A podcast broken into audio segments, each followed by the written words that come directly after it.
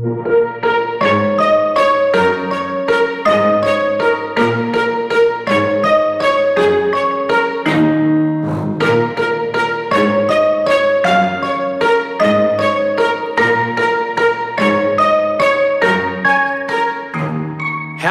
willkommen, meine Damen und Herren, zu der heutigen Folge vom Talkback Podcast. Mit äh, mein Name ist Elemix und ähm, Ben Kuta. Und wir freuen uns sehr, euch heute äh, alle hier begrüßen zu können, auf welcher Plattform wir uns auch begegnen. Die heutige Folge dreht sich um das Thema Musikschulen. Ähm, was sind Musikschulen? Was könnten sie sein? Und äh, was bieten sie da? Und da werden wir uns heute ein bisschen äh, drüber unterhalten. Und ich freue mich sehr, dass du da bist, Ben. Ja, ich freue mich auch sehr, dass ich hier bin. Und ich finde, man kann direkt bei dem Namen Musikschule anknüpfen, weil der Name Musikschule suggeriert ja, dass man in der Musikschule alles über Musik lernt. Aber ich tatsächlich finde, äh, dass es ein relativ euphemistischer Name ist, weil tatsächlich sind viele Musikschulen so ausgelegt, dass es eigentlich hm. Anstalten sind, in denen man lernt, wie man richtig Noten vom Blatt piepst. Ja, also ich unterrichte ja Querflöte, da piepst man Noten vom Blatt. Und deswegen find, betrachte ich Musikschulen ein bisschen kritisch, weil ich das Gefühl habe, dass einige Musikschulen gut darin sind, ein grundsätzliches Handwerk zu vermitteln. Man lernt die Töne, ja. man lernt ungefähr in bestimmten Epochen Stücke richtig zu spielen, aber da hört schon das, was man über Musik lernt, auf und jeder weiß, das ist ja nur der Anfang. Wie siehst du das? Ja, ja, ich muss erstmal sagen, dass ich deine Beschreibung total witzig finde und ich sitze hier auch gerade mit einem großen Lächeln irgendwie. Es ist ein bisschen so, man guckt von außen vielleicht raus und denkt sich so, ha, ha, ha, das, das glänzende Haus und äh, du, du bist so drin und, und bist da so zwei Minuten und so, die Verrückten, das sind alles nur Verrückte hier, die Anstalt und so, so nach dem Motto. Ähm, ja, aber ich würde dir auf jeden Fall... Äh, total zustimmen und äh, ich würde es auch hart hinterfragen und hinterfrage es auch hart, äh, ob Musikschulen vielleicht einfach eher einen schlechten Job als einen guten Job machen. Das kann man sehr kritisch hinterfragen, glaube ich. Ja, man muss da sich aber eine Sache vor Augen führen, wenn man über Musikschulen spricht. Musikschulen funktionieren komplett anders als normale Schulen. In normalen Schulen hat man ein Curriculum, und dann weiß man, das und das und das soll unterrichtet werden. In Musikschulen ist es vielleicht, Gott sei Dank, anders. Da gibt es große Freiheiten, da macht letztendlich jeder, was er möchte.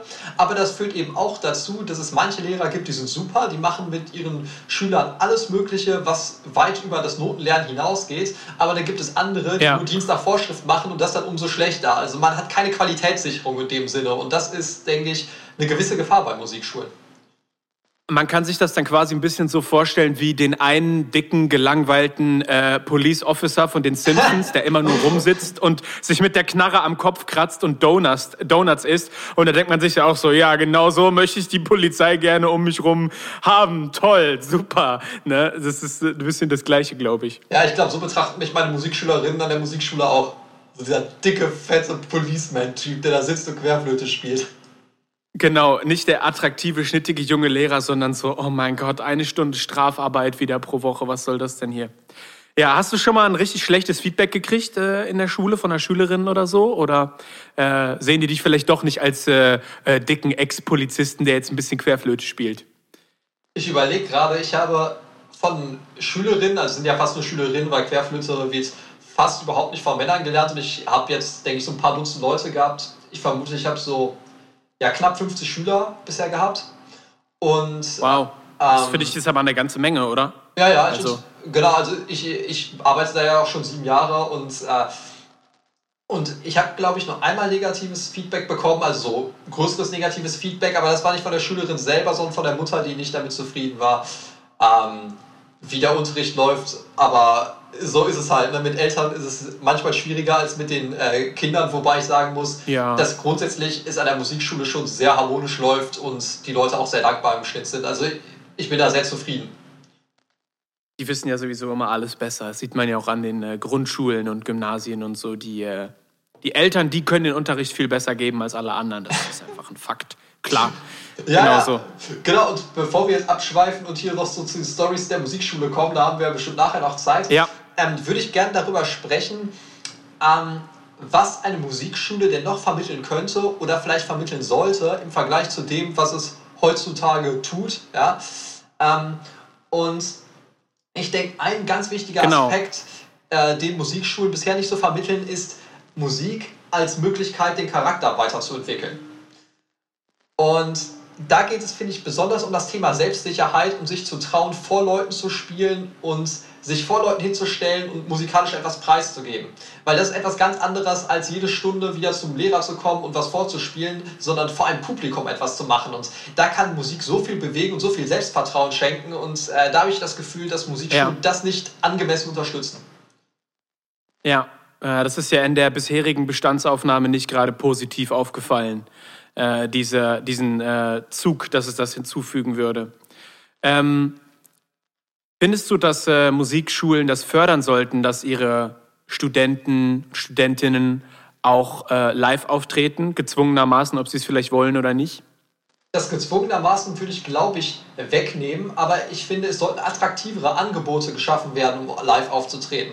Das heißt, nicht nur bei irgendeinem so blöden Musikschulkonzert, wo man dann alle zwei Jahre alle Leute spielen lässt, wo dann alle Leute eigentlich gelangweilt sind, weil zwei Stunden qualitativ mäßig gute Musik geboten wird, sondern dass man vielleicht mehr kooperiert mit zum Beispiel Buchhandlungen ja, in der Stadt und dass man sagt, oh, da ist eine Lesung wir steuern ein paar Schüler bei, die das musikalisch begleiten.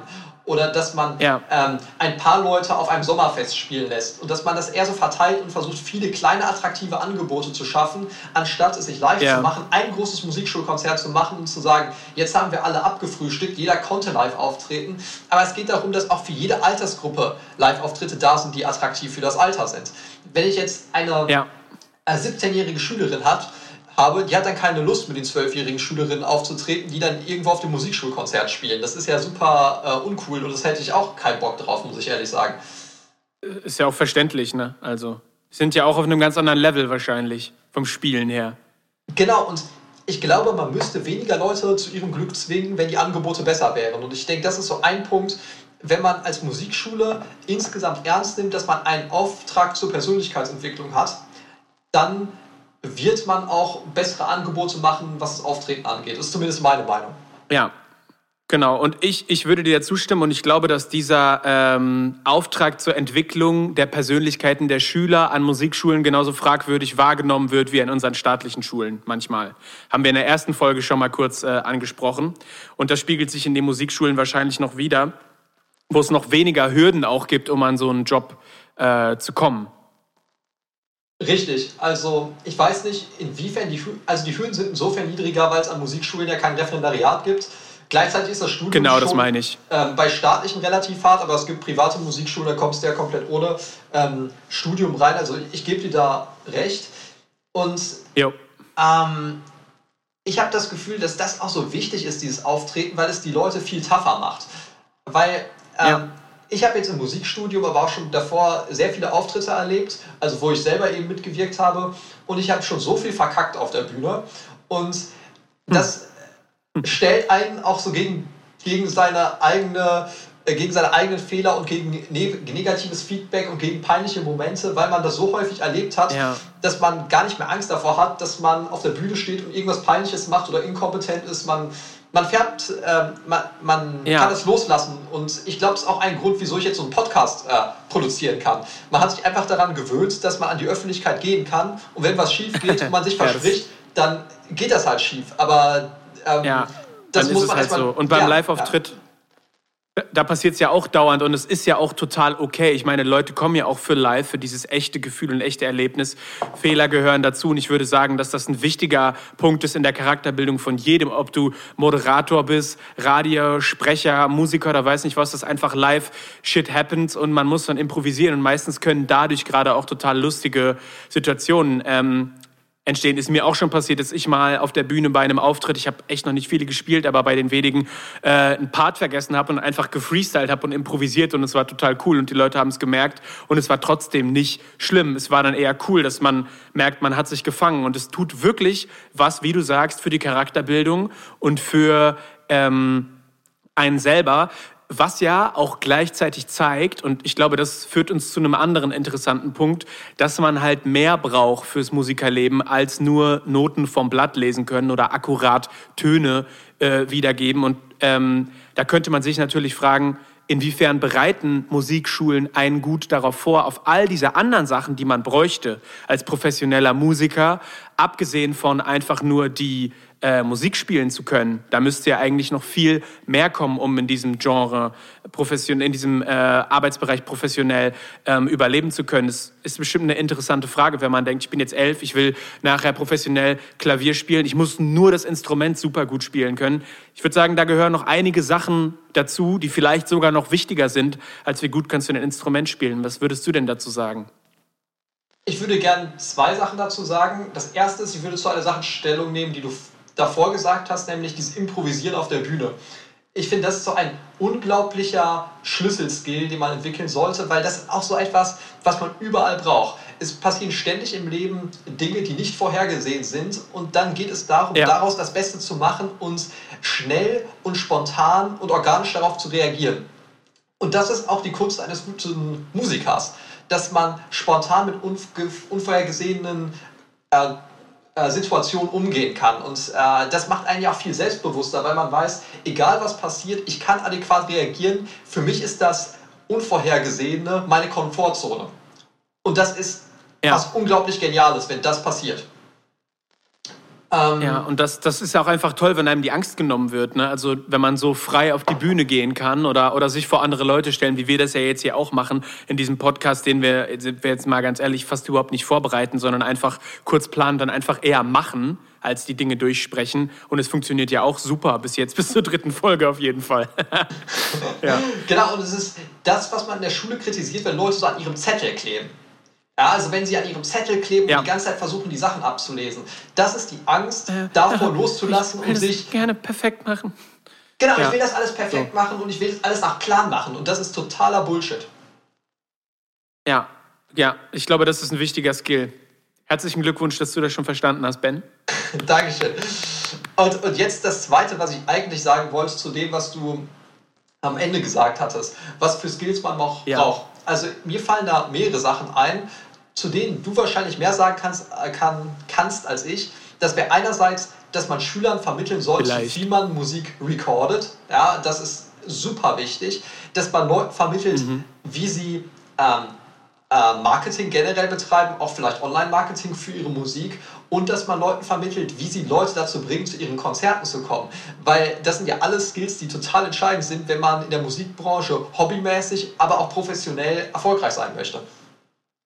Ja, ich würde, ich würde sagen, dass das auf jeden Fall ein paar handfeste Skills sind. Diese drei Sachen sind fundamental, die jeder Musiker eigentlich beherrschen sollte oder ab einem gewissen Punkt wahrscheinlich beherrschen muss. Ich würde aber ganz kurz davor gerne nochmal einen Schwenker machen ähm, zu den Musikschulen und zu, ich sag mal, fundamentaleren äh, charakterlichen Sachen, die äh, so eine Schule eigentlich auch fördern sollte und nach vorne bringen sollte, wie zum Beispiel haben wir jetzt schon drüber gesprochen, ähm, Fehlerfreundlichkeit, ähm, die Gabe zu improvisieren. Und das möchte ich, glaube ich, einfach nochmal direkt sagen, dass ich das total schade finde, dass äh, Leute einfach check nicht checken, dass wenn du in die Musikbranche professionell äh, gehen willst, musst du nicht perfekt sein, du musst auch nicht fehlerfrei sein, du musst auch nicht alles auswendig können, sondern dass es Sachen gibt, die viel wichtiger sind. Ich sag mal, wenn ich jetzt bei einem äh, Job bin, ich arbeite ja gerade für eine, für eine Firma äh, aus Rotterdam mit Live-Sound und Bühnenaufbau und so. Und da ist es bei manchen Jobs, ist mir aufgefallen, viel wichtiger, dass ich einfach meine Fresse halte und die Sachen mache, nach denen ich gefragt werde. Äh, und wenn ich keine Ahnung habe, einfach hingehe und sage, sorry, ich weiß es nicht, erklärt's mir noch mal jemand kurz. Ja, kein Problem. Als dass ich da hinkomme und ähm, der absolut allwissende Lehrmeister bin. Es erwartet sowieso keiner und alles gut äh, drauf habe. Und ich finde es eigentlich ganz schlimm, was wir Leuten vermitteln, von dem, was sie glauben, was sie können mussten. Und da spreche ich ja von mir selber. Also ich habe vor fünf Jahren noch so krass anders gedacht, das und das bräuchte ich, um professionell Musik machen zu können. Da werden jetzt viele Sachen gerade ganz anders äh, wiedergespiegelt. Und ich glaube, Musikschulen machen da leider keinen guten Job, diese unfassbar unterschätzten Social Skills, von denen alles eigentlich abhängt, vielleicht noch viel mehr als was du echt kannst, äh, äh, zu, zu entwickeln. Ja. Ja, du sagst ja gerade letztendlich, dass so ein Perfektionismus zerstört, dass man überhaupt erst in die Musikbranche geht, weil man sagt, man muss ja schon alles können. Und ich denke, das ja. ist so entscheidend, weil man fast alles, was mit Musik zusammenhängt, dadurch lernt, dass man handelt. und Perfektionismus ist der natürliche Antagonist vom Handeln. Und ja, das hindert dich einfach, genau. Genau, und, und ja. du musst dich eben immer weiter nach vorne scheitern und keine Angst davor haben, dass die Öffentlichkeit deine, deine Fehler sieht. Und deswegen ist es aber auch ja. so schwierig, weil wir auch darauf gepolt sind, dass Fehler in der Öffentlichkeit in irgendeiner Form sanktioniert werden. Man muss diesen Tunnelblick entwickeln, dass man sagt, ich gucke auf mein Ziel, rechts und links äh, ist egal und ich mache meine Fehler, bis ich da bin, wo ich sein möchte. Und das ist natürlich auch eine ziemlich große ja. Herausforderung, gerade für Jugendliche, wo man ja noch deutlich mehr äh, in einer Peer Group ähm, ja, angelegt ist als, als Erwachsener. Genau. Ja, ich würde sagen, um jetzt nochmal den Schwenker zu deinen drei wunderbar aufgeführten Punkten von vorne hin zurückzukriegen. Mit dem äh, Musikrecorden, dem Online-Marketing und auch Leute zu Live-Auftritten kriegen, was ja auch zu Marketing gehört. So, das sind drei wunderbare Punkte. Ich nehme jetzt mal kurz einfach Musik aufnehmen, recorden. Mhm. Das sind Skills, die brauchen sich Jahre, um zu entwickeln. Perfektionismus steht einem nur im Weg, weil es fördert halt die Angst und die meisten Sachen lernt man halt durchs Tun, durchs aktive Tun. Also oftmals hat man nicht die Skills, die man braucht um eine gewisse Tätigkeit auszuüben, bis man es einfach macht und probiert. Und ich nehme auch manchmal Jobs an oder mache Sachen, von denen ich eigentlich keine Ahnung habe, aber ich habe keine Angst, es aus dem Weg einfach herauszufinden. Und manchmal klappt es perfekt und manchmal klappt es nicht perfekt. Aber was gelernt habe ich äh, immer und äh, ich halte mich auf jeden Fall nicht selber auf. Ich kenne viele Leute, die sitzen auf ihren Songs wie die Henne auf dem Ei, bringen nichts raus, schrauben fünf Jahre an einem Track, den sie dann langweilig finden und nicht rausbringen. Ich war jemand, der immer Sachen rausgebracht hat, auch wenn ich wusste, das ist nur 80 oder 90 Prozent gut. Ich hatte da niemals Angst vor, weil ich wusste, auf meiner Festplatte die Sachen verschimmeln zu lassen, bringt mir sowieso nichts. Und ich teile lieber etwas, was nur 90 oder 80 Prozent meiner Leistung ist, wo ich aber trotzdem sagen kann, ich habe mir Mühe gegeben, als die Sachen nur verkommen zu lassen ähm, und mir selber total im Weg zu stehen. Das ist dieses klassische Bild von dem Hollywood-Charakter, der gar keine Feinde braucht, weil er sich einfach selber besiegt. So, der braucht gar keine Gegner. Er selber ist sich der größte Stein im Weg.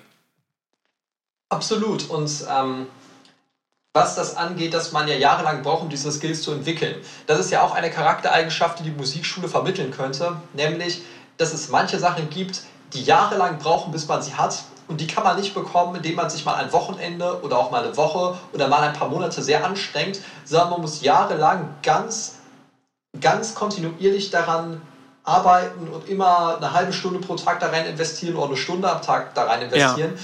Und das gilt für Instrumente lernen, das gilt aber auch für Recorden, das gilt äh, auch für Marketing und ganz viele andere Bereiche und außerhalb der Musik natürlich auch für ganz viele Bereiche. Also für den Traumberuf, ja. vielleicht auch für die ähm, glückliche Familie mit einem vertrauensvollen Verhältnis mit den Kindern oder so.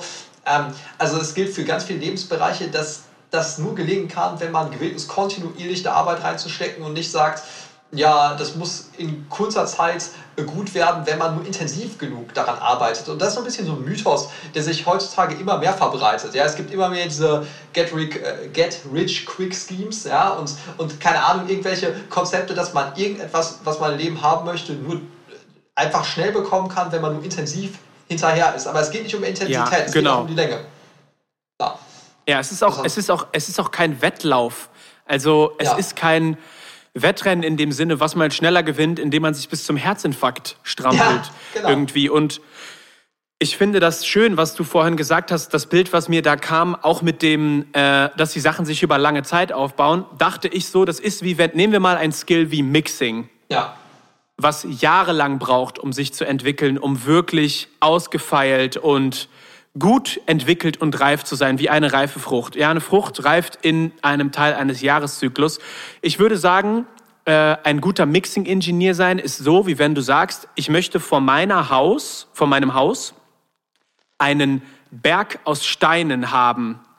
Aber die einzigen Steine, die ich zur Verfügung habe, sind so kleine Kieselsteine, so groß wie mein Fingernagel am Daumen sagen wir mal. Dann überleg dir mal, wie viele Jahre es dauert, da jeden Tag ein paar Steinchen hinzulegen, bis du einen wirklichen Berg oder sagen wir mal allein schon einen kleinen Hügel, wäre ja schon wow. Das wäre schon mega viel Arbeit. Und genauso müsste man, glaube ich, seine musikalische Entwicklung in manchen Bereichen auch ähm, betrachten. Ich habe gestern noch mit einem äh, ähm, guten Freund von mir gesprochen aus Dresden Produzent ähm, und habe zu ihm gesagt, habe zu ihm gesagt, äh, Lewin, hier das neue äh, Crow-Album, ich find's so krass und das ist so produziert, ich könnte es nicht mal nachmachen. Also das ist so above my head. Ich, selbst wenn ich es kopieren wollen würde, ich könnte es nicht einfach copy und pasten. Dann hat er mir, das war aber jetzt nicht so nach dem Motto, ich bin so schlecht und so, sondern einfach nur, ich wollte das mal loben und das mal ja. aussprechen und als Empfehlung auch an ihn aussprechen. Und dann meinte er, ja, wie viele Jahre Musikproduktion mehr hat der denn auf dem Rücken wie du? Zwölf? Ich würde sagen, nee, auf jeden Fall noch mehr. Ja. Und da merkt man auch, wo es dann herkommt. Also es kommt nichts von nicht. Das Crow zum Beispiel, so ein unfassbar krasser, atemberaubender, äh, dass mir die Kinnlade runterfällt, Produzent ist. Der ist nicht so vom Himmel gefallen. Der hat auch angefangen, genauso wie du, Ben, damals das erste Mal vor deiner Door mit das erste Mal Kick und Snare zusammen einspielen und denken, wow, was geht denn jetzt ab? So, und das finde ich schön. Das finde ich wirklich schön, sich mal vor Augen zu führen, dass wir alle so angefangen haben und du kommst nicht schneller zu dem anderen Punkt, in dem du dich äh, kaputt strampelst wie auf dem Laufband. So, und diese Entspanntheit könnte man sich durch den ganzen Prozess, der auch mit harter Arbeit trotzdem passieren muss, einfach mal gönnen. Genau, ich denke, da braucht man so eine Art Meta-Bewusstsein, dass man merkt, dass man auf diesem Weg ist und dass man erkennt, dass die Reise auch schon Spaß machen soll, auf jeden Fall. Ähm, auf jeden Fall. Ja, das würde ich auch sagen. Ja, total. Also ich, ich denke, das ist auch so ein Teil eines größeren Konzepts, wo man sagen könnte, es geht darum, dass man in sich selbst investiert. Und das ist, für mich ist ein Musikinstrument lernen oder mischen zu lernen, ist auch zum Beispiel wie gebildet zu sein. Ja, also du kannst nicht in einem Jahr gebildet werden. Das ist eine Art der Bildung, ja. genau, oder du Stimmt. kannst auch kein Wochenendseminar ja. belegen oder gebildet sein, sondern du brauchst Monate, du brauchst nicht nur Monate, du brauchst eigentlich Dekaden, um gebildet zu werden. Wenn du so ein richtig ja. allgemein gebildeter Mensch sein möchtest, dann dauert das sehr lange und, ähm, und eben auch nur so graduell. Ja. Und das ist auch eine von diesen Dingen, die man so bekommt, wo man die Kiesel langsam auf einen Haufen legt. Ja, Genau, wo wir jetzt gerade genug oder lange über Kiesel auf einen Haufen und äh, gebildet werden und harte Arbeit gesprochen haben, ja. würde, würde ich dich doch jetzt mal gerne fragen oder würde jetzt mal gerne äh, zu einem Punkt hinkommen, wo ich gerne mal äh, ja, wissen würde von dir, ob du äh, zum Thema Musikschulen mit allem, was sie sind äh, und was du erfahren hast, mhm. mal vielleicht ein bisschen von dir erzählen möchtest und mal ein, zwei biografische Einblicke geben zu dem Thema, was bis jetzt in deinem Leben mit Musikschulen so abgegangen ist? Ja, ich habe in meinem Leben viel mit Musikunterricht zu tun gehabt, aber erst ein bisschen später mit Musikschulen selber. Also du musst dir vorstellen, ich bin mit vier Jahren in die musikalische Früherziehung gekommen. Das war richtig schön, da hatte ich noch danach ein bisschen Privatunterricht bei einer ähm, Musiklehrerin, das war nicht mehr ganz so schön, hatte dann einen Lehrerwechsel, das, das war dann wieder super und das, ich hatte dann so privaten Musikunterricht, also Querflötenunterricht, bis ich äh, 17, 18 war bei dem und habe dann eine Stelle bekommen an einer Musikschule. Es war ein sehr glücklicher Zufall, dass es geklappt hat. Gerade in dem jungen Alter eine Stelle an einer Musikschule zu kriegen, ist halt schon großes Glück, dass das äh, funktioniert. Ja. Und, Aber super, auf jeden Fall. Ja, und, ähm, und dann bin ich eben zur Uni gegangen, habe da weiter äh, Unterricht bekommen und habe an der Musikschule dann ähm, bis heute sieben Jahre unterrichtet. Und der springende Punkt, wieso ich das erzähle, ist, ich habe Musikschule immer als Lehrer erlebt, aber ich habe Musikschule nie als Schüler erlebt, weil ich hatte immer Privatunterricht. Und ich habe selber auch private Schule in, in Dortmund, ein paar. Und es gibt einen großen Unterschied zwischen privaten Unterricht und Musikschulunterricht. Ich denke, viele Leute denken ja. schon, zu einer Musikschule zu gehen, da muss man ja privilegiert sein, das kostet Geld und äh, das ist schon ein privilegiertes Bildungsangebot. Das stimmt, aber das viel exklusivere, aber auch nochmal deutlich bessere Angebot ist der private Unterricht, weil man viel mehr Einblicke in die Lehrkraft bekommt und in ihr musikalisches Schaffen und ganz anders begeistert werden kann. Also wenn ich zum ja. Beispiel einen Privatschüler hier in Dortmund habe, dann kann der äh, meine Boxen sehen, dann sieht er meine Mics, dann sieht er äh, meine Loopstation, dann sieht er mein Musikprogramm, meine Projekte und da ist ein ganz anderer Bezug da. Es ist direkt viel persönlicher auf der musikalischen Ebene. Und wenn ich jetzt ja. an einer Musikschule unterrichte, habe ich in einem neutralen Raum äh, Musikunterricht und da ist es alles ein bisschen distanzierter. Ja, also man, das heißt nicht, dass ja. der Unterricht distanziert bleibt, aber es sind ganz andere Voraussetzungen, es ist nicht so privat halt. Und, ähm, ja, ich glaube, ja. ich kann mir das gut vorstellen. Ist ein bisschen wie eine Einladung zu, lass uns doch mal da in dieser öffentlichen Aula treffen oder komm doch mal zu mir nach Hause auf die Couch. So, das ist halt quasi der große gefühlte Unterschied bei der Sache. Ja, genau. Und, ähm, und es ist ja genau das, was einen als Schüler inspirieren kann an einer Lehrkraft, ist ja das, was sie musikalisch so umtreibt. Und das, ja. was an ihr auch spezifisch und individuell ist. Und das erfährt man eben bei der Musikschule erst so ganz schrittweise, aber wenn du zu einer Person nach Hause kommst, siehst, wie sie lebt, wie sie komponiert, wie sie arbeitet, dann kannst du diesen Vibe aufsaugen und bist direkt ganz anders dabei. Und deswegen bin ich persönlich ein ganz großer Verfechter vom privaten Unterricht und ich ähm, werde in meinem Leben nie eine Musikschule als Schüler von innen sehen, muss ich sagen. Ich glaube allerdings, dass Musikschulen für ganz viele eine super Lösung sind, weil sie einfach etwas äh, billiger sind als, ähm, als äh, Privatunterricht. Privatunterricht. Äh, genau, ja. und, und, weil natürlich äh, auch viele super Lehrer an Musikschulen sind. Ne? Also das will ich gar nicht sagen. Aber die Optimallösung ist für mich, einen Lehrer zu finden, den man vielleicht auch auf Konzerten oder so gesehen hat, ja, den man auf Auftritten gesehen hat, wo man sagt, ey, so wie der möchte ich sein und dann geht man dahin. Meinst du, äh, man könnte einfach gucken, wer an einer Musikschule unterrichtet, wer dann richtig guten Job macht, einen guten Eindruck macht und die Leute dann nach dem Unterricht abfangen auf dem Parkplatz, sein freundlichstes Lächeln aufsetzen und fragen, hey, geben Sie auch Privatunterricht? also die Leute quasi versuchen anders abzugreifen. Meinst du, das würde funktionieren äh, bei manchen oder äh, eher nicht? Ja, definitiv funktioniert das. Also ich habe tatsächlich auch schon mal bei einer ähm, Lehrerin an einer Musikschule Unterricht genommen, eine ganz kurze Zeit und gesagt, ey, unterrichtest du auch privat? Und ähm, sind dann halt auch in so andere Themen reingegangen, so Musiktheorie und Komposition und so, was man halt in der Musikschule nicht unterrichtet. Und da habe ich da Privatunterricht in Musiktheorie und Komposition genommen. Ähm, ja. War eine ziemlich weite Fahrt, musste ich jeden Montag um 6 Uhr aufstehen, um nach Essen zu tingeln und danach Uni. Das war schon aufwendig, aber hat sich halt sehr gelohnt. Und ähm, sowas gibt es eben an einer Musikschule nicht. Und äh, viele Leute sind natürlich dazu bereit, weil sie sich über das zusätzliche Interesse auch freuen. Aber man muss auch ehrlich sein, die meisten Leute, die zu einer Musikschule gehen, haben natürlich auch keine Lust, so tief in die Themen einzusteigen wie jemand wie ich, der jetzt auch Musik studieren möchte. Ne? Ja, das stimmt. Wobei es natürlich ein paar Argumente gibt, die dazu führen könnten, dass man schneller auf einen gemeinsamen Nenner kommt. Also man sagt einfach, hey, pass auf, äh, ich könnte bei dir privat ein bisschen weniger zahlen als bei der Musikschule und äh, dafür bleibt mehr für dich hängen und ich zahle aber allgemein weniger und wir haben vielleicht beide mehr davon in einem entspannten Umfeld. Da muss man halt nur jemanden haben, der auch selber seine Termine managen kann und so, der dann äh, auch ein bisschen Verantwortung übernehmen kann für das alles. Genau, also das ähm, muss man dann so gucken. Also generell bin ich natürlich super dankbar für eine Musikschule im Wesentlichen, weil die super viel, wenn du da arbeitest, für dich regelt. Die Räumlichkeiten, ähm, ja. Äh, dass du keinen mit deinem Lärm belästigst und so. Also ich bin sehr glücklich, an einer Musikschule zu arbeiten. Und wie gesagt, für viele ist das die richtige Lösung. Aber wenn man so richtig engagiert ist, ähm, ist häufig der Privatunterricht der Weg, der einen zu den interessanteren Erkenntnissen führt, finde ich. Hm, das ist auch ein interessantes Erkenntnis für mich heute tatsächlich.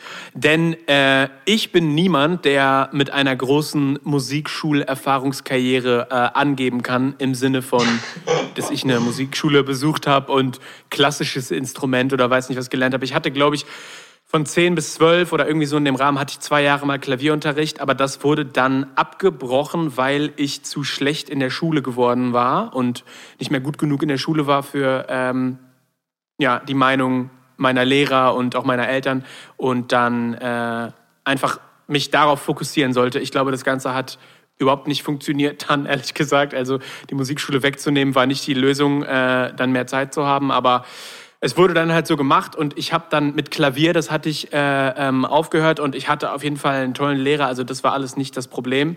Aber so habe ich überhaupt keine große Erfahrung mit Musikschule gehabt und das Ganze ist dann aus eigenem Interesse eher gewachsen. Ähm, und ich habe halt auch immer Texte geschrieben, so das konnte ich, das habe ich immer gemacht. Also seitdem ich, ich glaube wirklich echt vielleicht 10, 11, 12 oder so bin, als ich angefangen habe, mit Worten richtig rumzuspielen. Das war eine Sache, die habe ich immer gemacht. Das war quasi Musikschule mit mir selbst. Ähm, da hatte ich nämlich auch nicht viel Feedback von außen.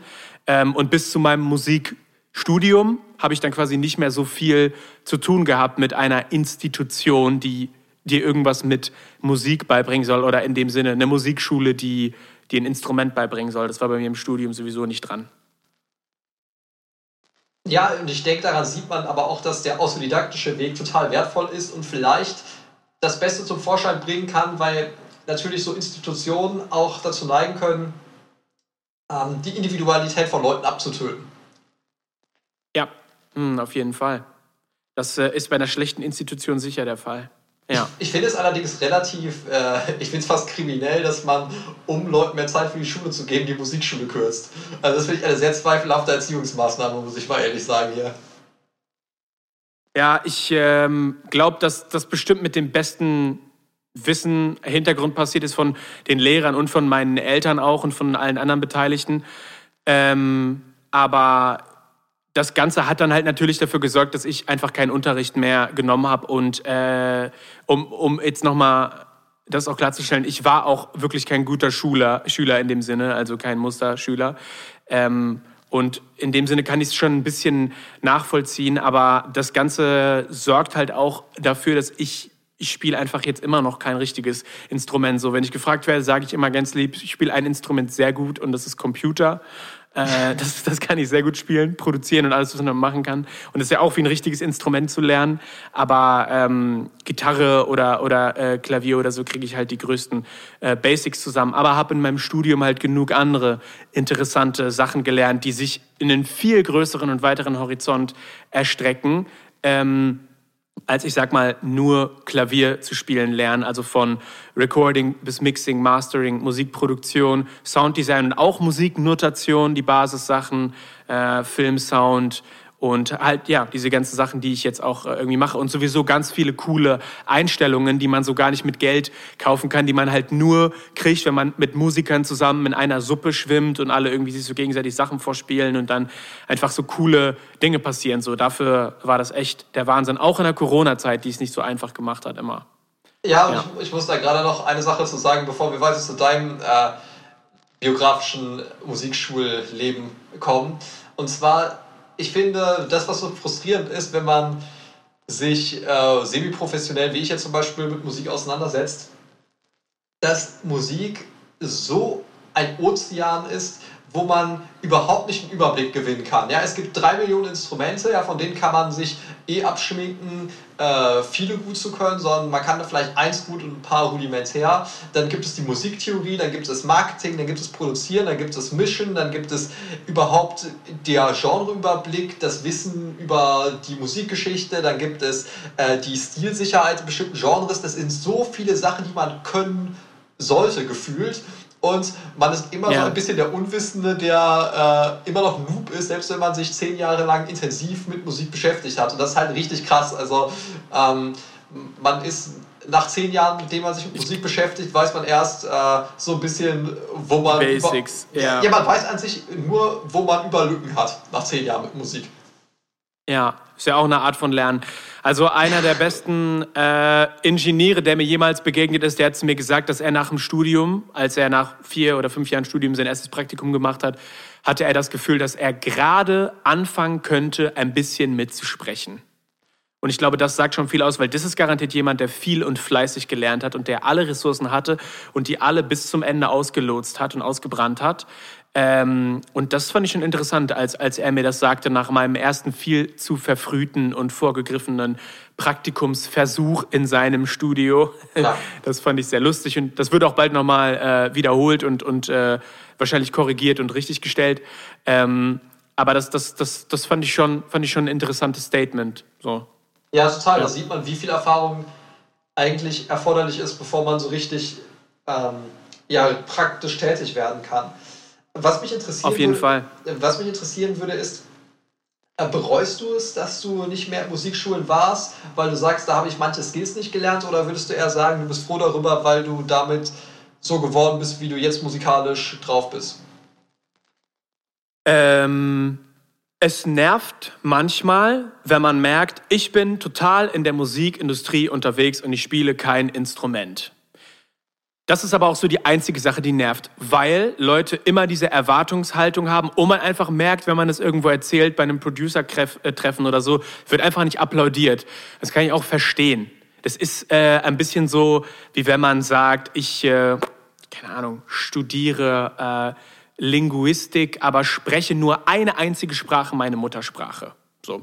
Ähm, ich spreche keine Sprache. Da wird jetzt wahrscheinlich da wird jetzt wahrscheinlich auch nicht gesagt, oh, mega geil, weil wenn jemand sagt, ich spreche sechs Sprachen, würde das wahrscheinlich auf die anderen Linguistikstudenten ähm, anders äh, bieten.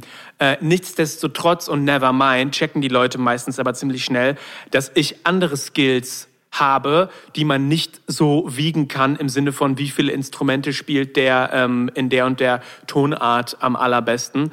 Äh, und das ist gut, weil ich bin so geworden, wie ich jetzt bin und was ich jetzt kann, genau über diesem Weg. In dem Sinne merke ich diese eine negative ich nenne es mal negative Frucht manchmal, dass ich einfach merke, okay, das kann ich einfach nicht. Du kannst mir nicht fünf Instrumente in die Hand drücken wie Tesh Sultana, die, glaube ich, aus einer alten Socke einen wunderschönen Ton äh, entlocken könnte. Aber das ist auch okay, weil dadurch habe ich halt andere Sachen gelernt, ähm, andere Skills äh, gelernt, die sich auch sonst vielleicht nicht so weiterentwickelt hätten, weil ich kenne halt viele Leute, die können unfassbar gut singen oder die können ein Instrument wahnsinnig gut spielen, die können aber auch nur das. Man kommt vielleicht auch gar nicht auf die Idee, sich anders weiterzuentwickeln in den Bereichen, wenn man eine Sache hat, wo einem sowieso immer auf die Schulter geklopft wird und gesagt, dass man da der Allerbeste ist, was halt sowieso nicht stimmt und in der Entwicklung erstmal total hindert. Aber nichtsdestotrotz äh, wird das dann geglaubt und so ähm, wahrgenommen. Und in dem Sinne kann ich sagen, dass ich jetzt total glücklich bin, dass alles so gelaufen ist, wie es gelaufen ist mit dem Thema mir und Musikschulen, weil ich halt viele äh, Sachen, ich sag jetzt mal so, mir auf der Straße dadurch abgeguckt habe, auf der Straße, auf meinem Weg dahin. Ähm, und unterwegs ähm, ja, in Richtungen geguckt habe, die ich vielleicht auch nicht so gemacht hätte. Weiß es aber trotzdem sehr zu schätzen, wenn jemand diesen akademischen Weg gegangen ist. Das ist doch total der Wahnsinn. Also immer, wenn ich mit Leuten im Studio bin, den Instrument richtig spielen, habe ich den allergrößten Respekt und die größte Wertschätzung dafür. Und meine Produktionen wären ohne diese Menschen auf jeden Fall auch nicht das Gleiche. Also die Musikindustrie ohne Leute, die das können, äh, wäre auch nicht mehr geil. So, das muss man auch mal ganz klar sagen und das wertschätzen und da Credits geben, finde ich. Ja, total. Ich glaube aber, was du vorhin gesagt hast, mit Leuten, die gut singen können und dann aber sonst nichts anderes können, das ist tatsächlich so eine gewisse Gefahr, weil man kann mit Leuten, die extrem gut auf ihrem Instrument sind, muss man einfach mal ehrlich sein, die Straße pflastern. Also es gibt ähm, so viele Leute, die auf einem unglaublich hohen Niveau klassische Instrumente spielen, dass das überhaupt gar keine ja. Qualifikation mehr ist, die einem mit Sicherheit irgendetwas einbringt es bringt einem vielleicht persönlich unglaubliche Richtig. Freude, dieses Instrument super zu spielen. Das ist auch ganz toll und auch bewundernswert, dass Leute es so gut können. Aber das, was meiner Meinung nach ja. mehr zählt, ist, ob man vielleicht ein Instrument kann oder irgendein Skill hat und den noch mit einem anderen Skill, der selten ist, verbinden kann.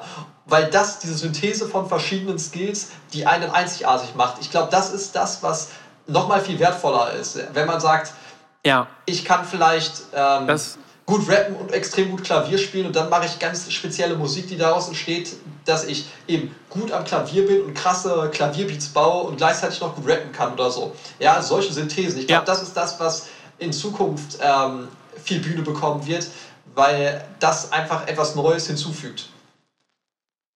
Ich glaube das auch. Ich glaube auch, dass die Verschmelzung von Sachen total wichtig ist, total viel hinzufügt und ähm, dass, dass das halt, da sind wir wieder beim Thema Individualität. Millionen Leute können gut Gitarre spielen, aber die Leute, die es halt richtig individuell können, ihren eigenen Stil haben, da gibt's halt dann nicht so viele von.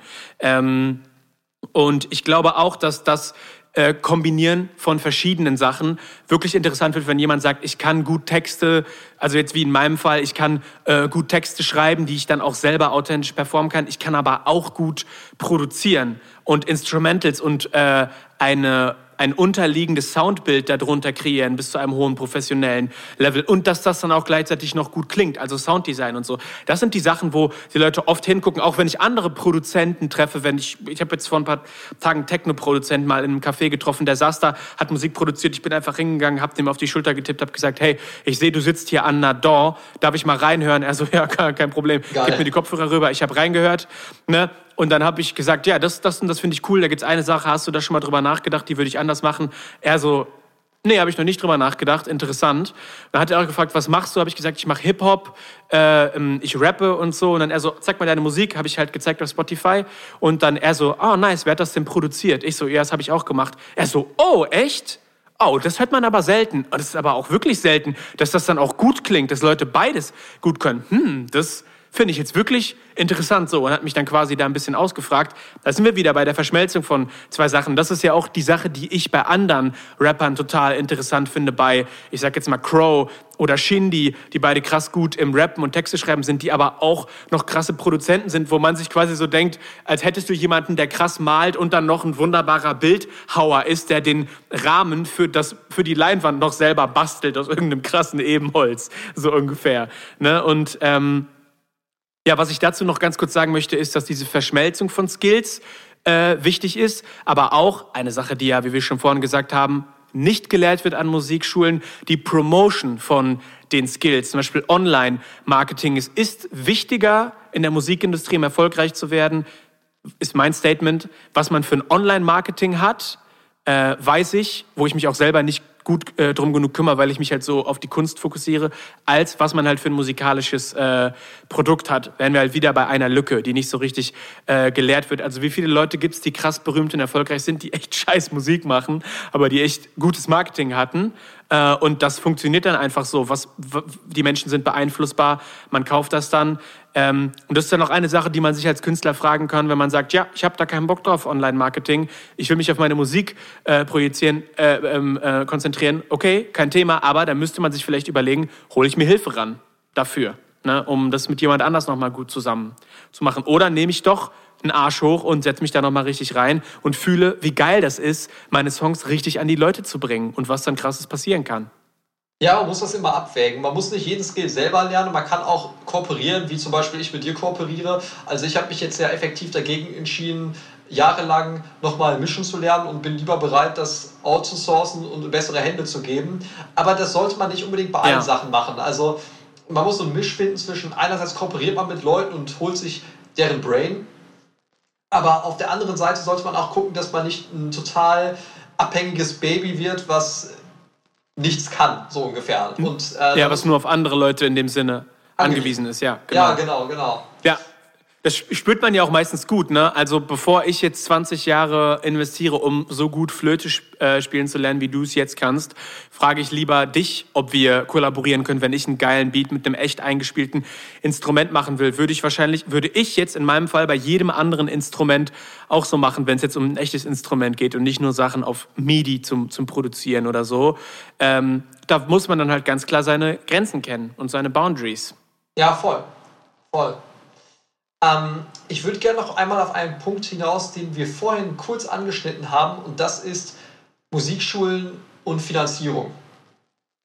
Ich habe nämlich das Gefühl, ja. dass für viele Leute Musikschulen ziemlich teuer sind, aber ich kenne natürlich im Wesentlichen die Seite als Musikschullehrer, wo man eher diese Dienstleistung anbietet. Und da würde mich einmal interessieren, wie deine Perspektive darauf ist, weil ich weiß, dass es in deinem Leben ja auch schon mal eine Rolle gespielt hat. Richtig. Also ich habe mich tatsächlich wegen diesem Thema, dass ich halt kein Instrument spiele und ich dachte, oh, wäre echt cool, noch mal eins richtig gut zu lernen, vor kurzem nach Musikschulen umgeguckt, habe auch bei zwei eine Probestunde gemacht und habe dann bei beiden ähm, gesehen, dass es finanziell so läuft, dass ich ein komplettes halbes Jahr, sechs Monate im Voraus zahlen muss und ich bei beiden Schulen über die 500 Euro äh, gewesen wäre, die ich einfach mal so eben los gewesen wäre und habe mich dann aus finanziellen Gründen dagegen entschieden, zu sagen, ich fange jetzt mit diesem Traum an, richtig Gitarre oder Klavier spielen zu lernen, weil ich es mir einfach gerade nicht leisten kann, 500 Euro einfach mal so ähm, dafür im Voraus zu zahlen. Und das ist natürlich eine Sache, die gemein ist, könnte ich jetzt sagen, oder die einfach schade ist, weil es scheitert ganz klar am finanziellen. Also die Musikschulen wären nah genug dran. Ich müsste nicht nach äh, Bangkok oder Bagdad fliegen äh, jeden Tag, um da Unterricht nehmen zu können. Ich habe die Instrumente sogar hier zu Hause. Ich habe eine wunderschöne Western-Gitarre, äh, auf der ich manchmal spiele und auf der anderen Leute richtig krasse Scheiße spielen können. Und wir haben auch ein ähm, äh, äh, tolles elektrisches äh, Piano von Yamaha, glaube ich, hier. Und ähm, es scheitert dann halt äh, am Geld, weil das einfach ein, ein, blödes Zahlungsprinzip ist. Und ich verstehe die Leute, die die Musikschule haben, warum sie diese Sicherheit gerne wollen. Aber ähm, ja, das, das ist eine äh, Barriere und Hürde beim Thema Geld und Musikschule. Also ich möchte ja natürlich keine Schleichwerbung für meine Musikschule machen, aber da ist natürlich erstens der erste Monat äh, so dass man immer aussteigen kann und gleichzeitig die erste Probestunde umsonst und dann noch zahlt man monatlich. Ne? Das ist natürlich was anderes. ja, ähm, kommt alle vorbei, alles billig, günstig und beste Tarife. Ähm, schreib, die, schreib die Adresse nachher in den Text rein unten. Nicht Spaß, ich habe mittlerweile so viele Schüler. Ich, ich, kann keine neuen Schüler nehmen, ich bin komplett ausgebucht tatsächlich. Ich, ich jetzt ja, sonst, sonst, sonst kriegen wir die nächste Podcast-Folge in einem Jahr erst hin, wenn du noch ein paar extra Leute äh, kriegst. Also kommt zu mir, ich kann hochqualitativen und sehr günstigen Querflötenunterricht äh, garantieren. Er lernt auch bestimmt nur coole Einstellungen und keine Praxis-Skills. Tja, ich kann nur vermitteln, was ich auch kann, ne?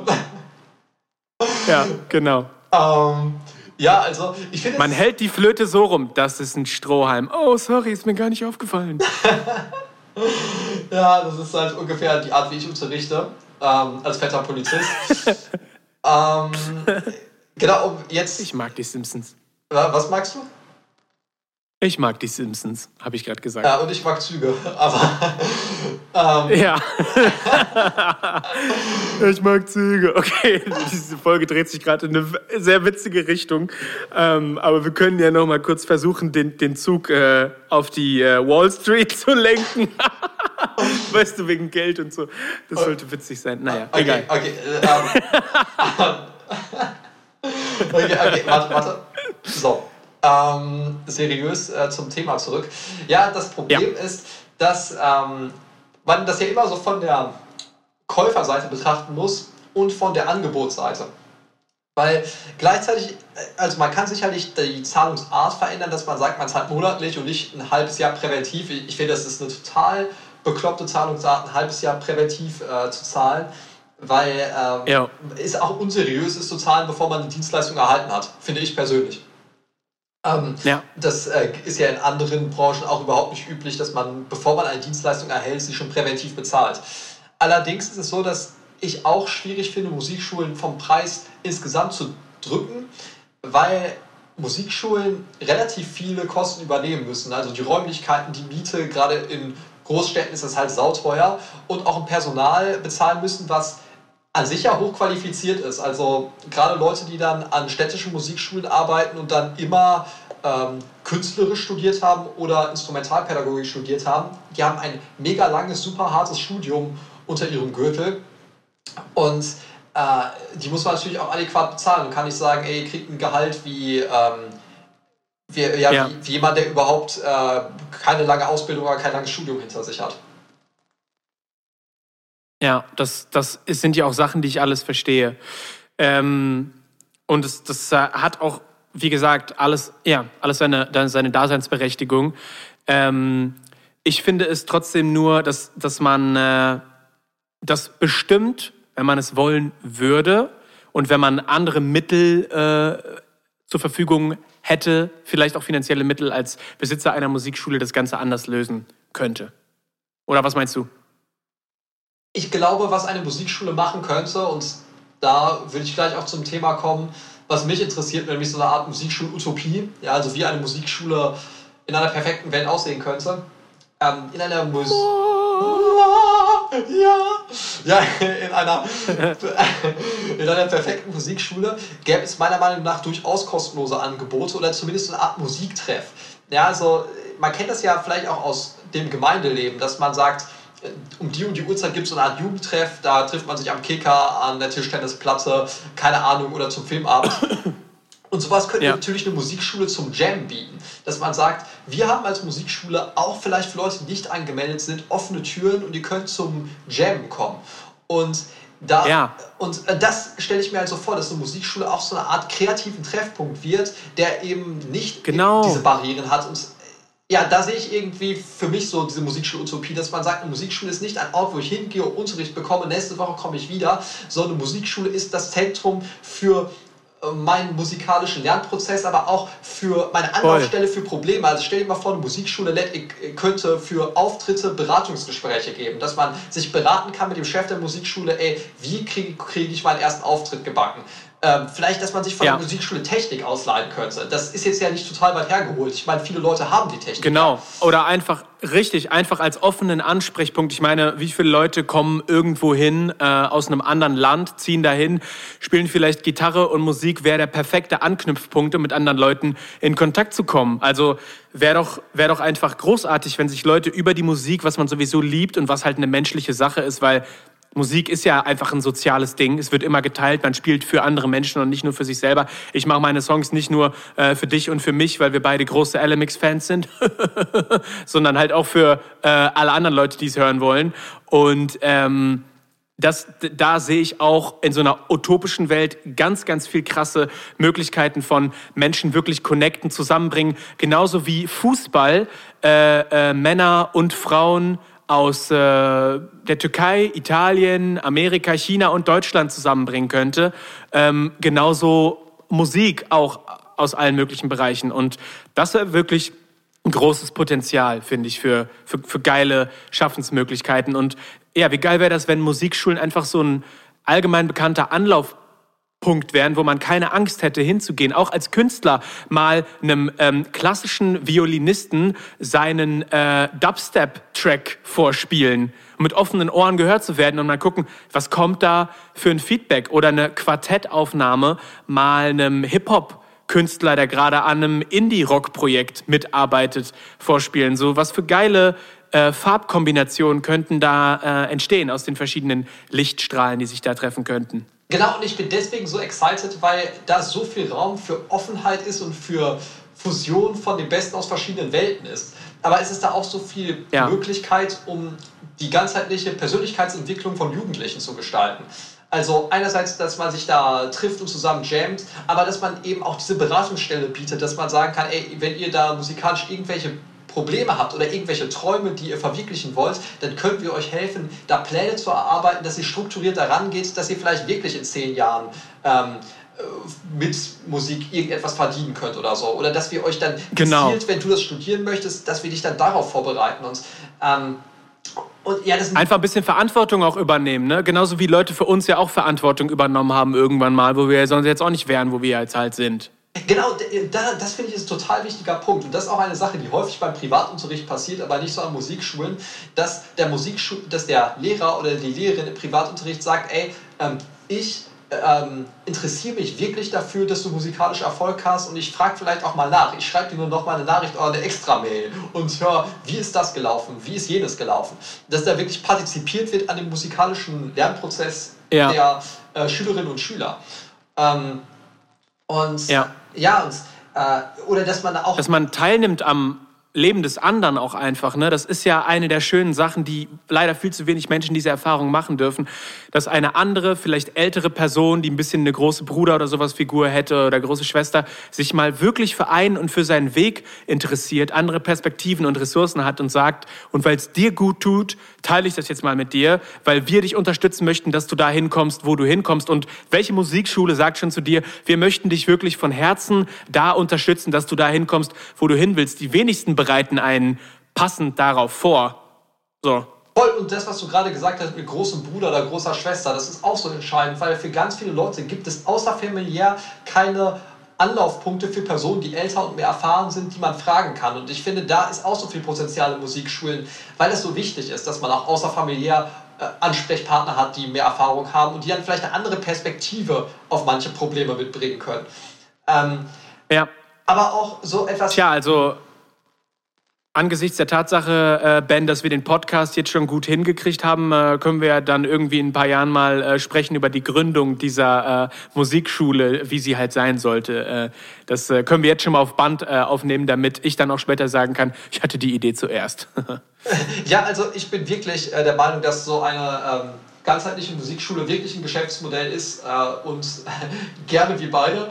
Also irgendwann sehe ich könnte ich mir wirklich vorstellen, dass das einfach ein großes Projekt sein könnte, dass man sagt, ey, man macht mal eine Musikschule mit einem komplett anderen Konzept auf, weil alle ja. anderen machen es ja echt ziemlich gleich. Und ähm, naja, ich bin, ich bring, ja. ich bin direkt dabei. Ich bringe zur ersten Besprechung Kaffee mit und du Donuts, würde ich sagen, und dann sprechen wir das mal ab. Ja, Klären ich sag, das. nächste Woche gibt es Musikschule Benelli Mix.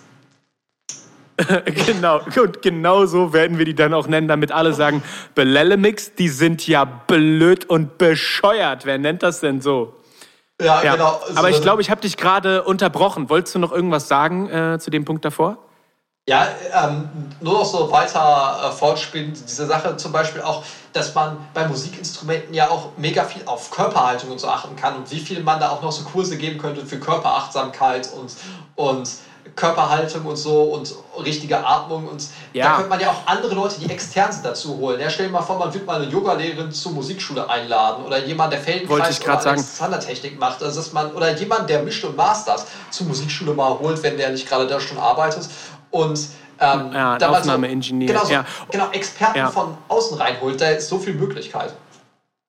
Und einfach auch, was mir persönlich ein großes Anliegen wäre, einen Anlaufpunkt zu haben, wo Menschen aufeinander zukommen können, miteinander ehrlich reden können, weil ich ja das Thema ähm, mentale Gesundheit äh, unsere Psyche und unser Menschsein total interessant finde. Und ich halt sehe, dass bei den meisten Musikern da ähm, viel zu wenig darauf geachtet wird, dass es Leute gibt, die sich regelmäßig seelisch massakrieren und ungesund halten, um daraus Stoff für Songs ziehen zu können, die diese Muster einfach nicht aufdecken und sich dann einfach irgendwie kaputt äh, machen und wirklich zutiefst nicht glücklich sind und traurig in ihrem Leben und aber trotzdem meinen, dass das gut ist, für gute Musik zu machen. Quasi diesen Künstler, Rockstar-Lifestyle nenne ich jetzt mal für Innerleben, immer leben mit nur Saufen, Rauchen und sich ungesund ernähren, damit es richtig Rock'n'Roll bleibt. Und eigentlich spürt man schon, dass es echt traurig geworden ist, langsam, aber man macht halt trotzdem weiter, weil so muss es und so äh, gehört sich. Also, dass man vielleicht auch mal eine Möglichkeit hatte für Künstler,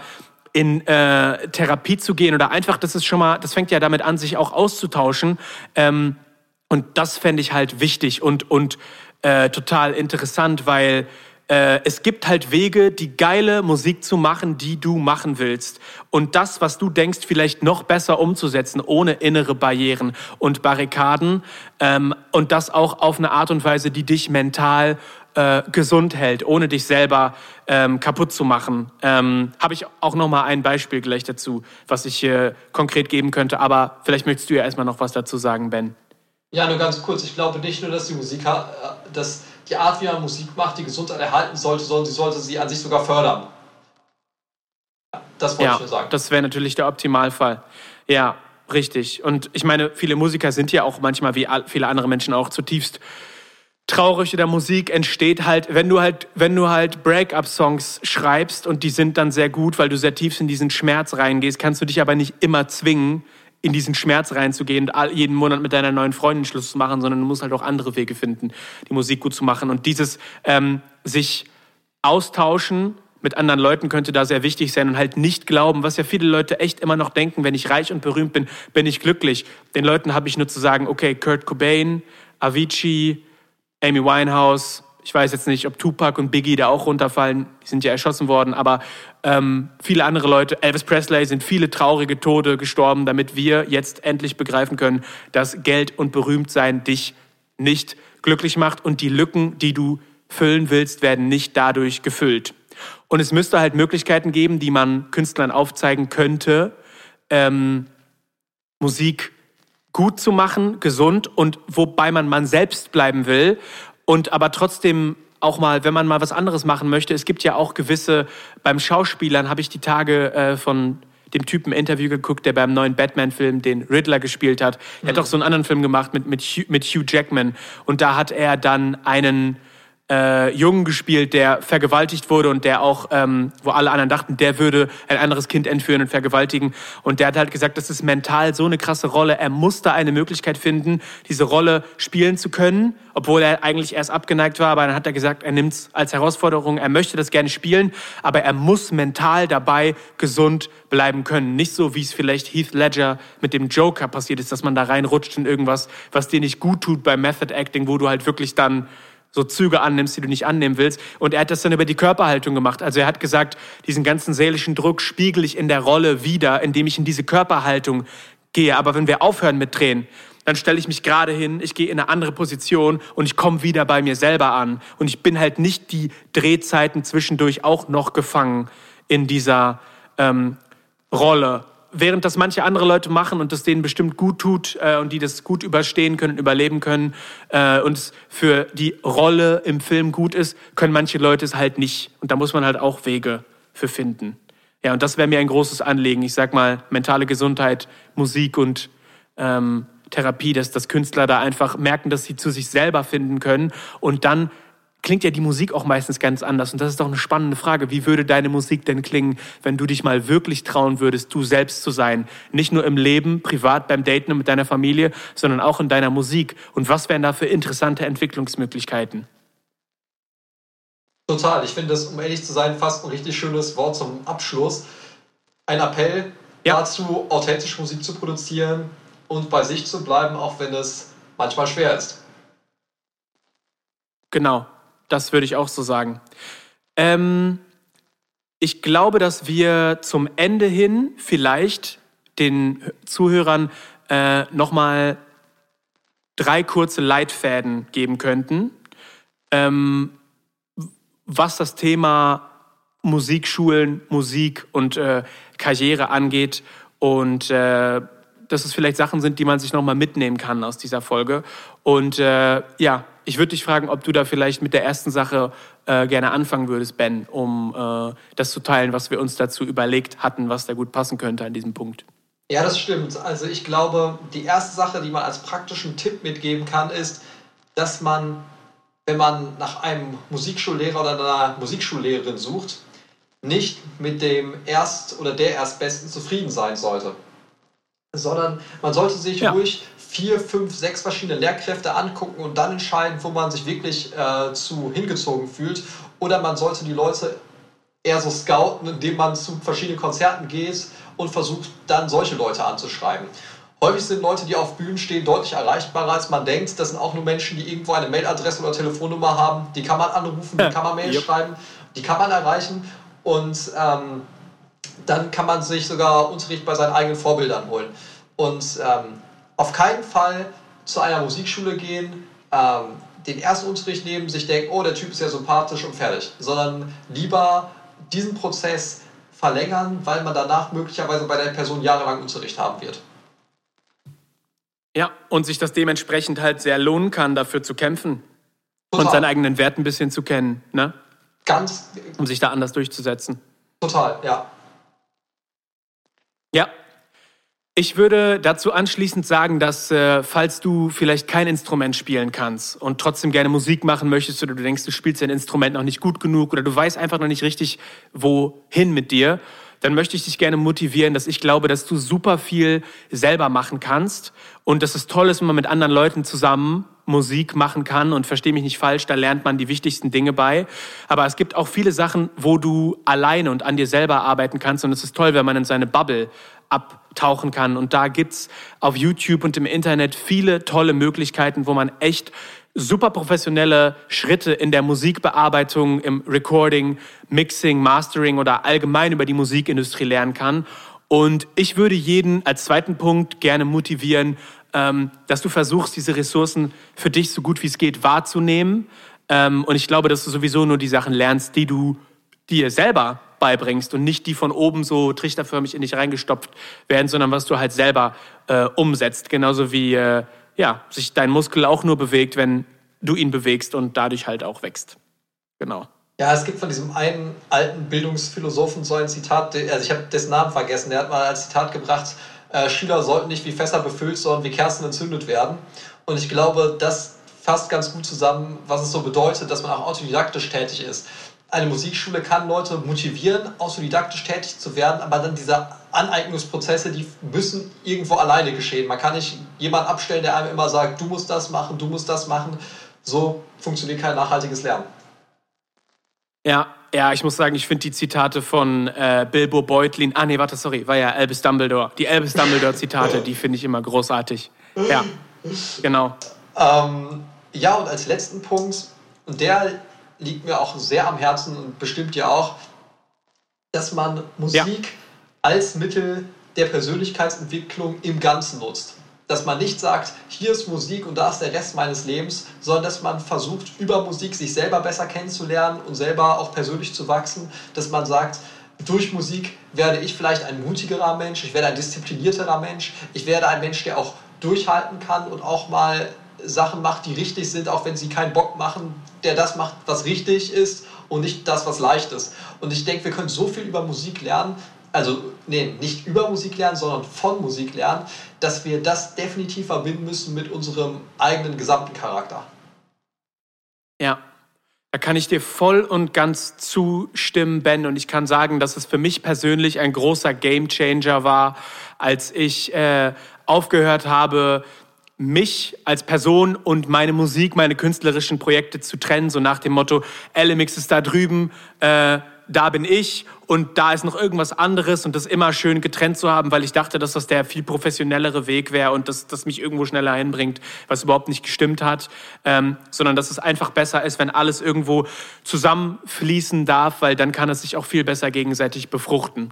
Und das ist eine wichtige Lehre, die bei mir äh, jetzt gerade auch erst anfängt richtig zu reifen und jetzt gerade schon total viele Früchte bringt und sich schnell weiterentwickelt. Und das würde ich jedem anderen auch wünschen, da weniger in Grenzen, Abschottungen und hinter Mauern und Zäunen zu denken, sondern wie du es ja so schön gesagt hast, alles irgendwie zusammenzuführen und nicht zu sagen, da ist meine Musik, da ist meine Kunst, da bin ich, sondern nein, du bist das, du kannst darüber schreiben, was dich privat in deinem Herzen bewegt und das wird den viel authentischeren Song abgeben, ähm, genauso wie du das Instrument spielen kannst, was dir persönlich schon immer am besten vielleicht wortwörtlich in der Hand gelegen hat, als das, was du meintest, was dich cool aussehen lassen würde, wenn du da irgendwann mal vor diesen Leuten auf dieser Bühne stehst.